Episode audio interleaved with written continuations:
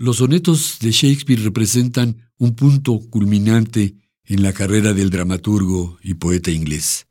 Es uno de los pocos trabajos que vieron la luz en vida del poeta y que después de alguna manera desaparecieron.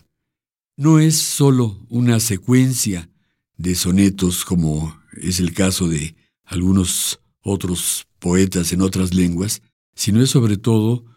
la historia de una pasión doble. William Shakespeare se inicia frente a un noble joven inglés como preceptor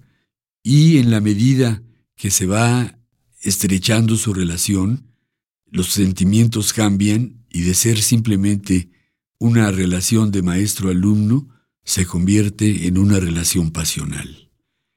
En el curso de los sonetos, de pronto irrumpe una tercera persona, una mujer que se ha identificado con el mote de The Dark Lady of the Sonnets, la mujer obscura de los sonetos, lo cual no implica que ella fuera negra, simplemente que tenía el cabello oscuro en relación a muchas de las referencias que se hacen en los sonetos cuando habla de la palabra fair para decir rubia.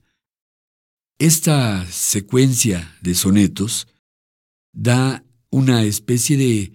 tragedia íntima que se va revelando poco a poco y que en un momento se plantea como una especie de triángulo en el cual el bardo, el poeta,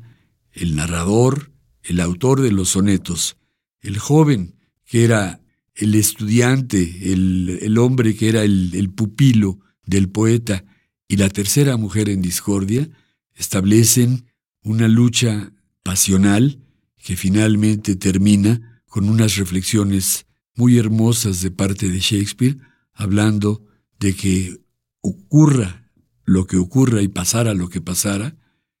en los versos de Shakespeare sobre todo quedaría vivo para siempre el amor que él tuvo en principio por el joven y también después por la señora oscura de los sonetos.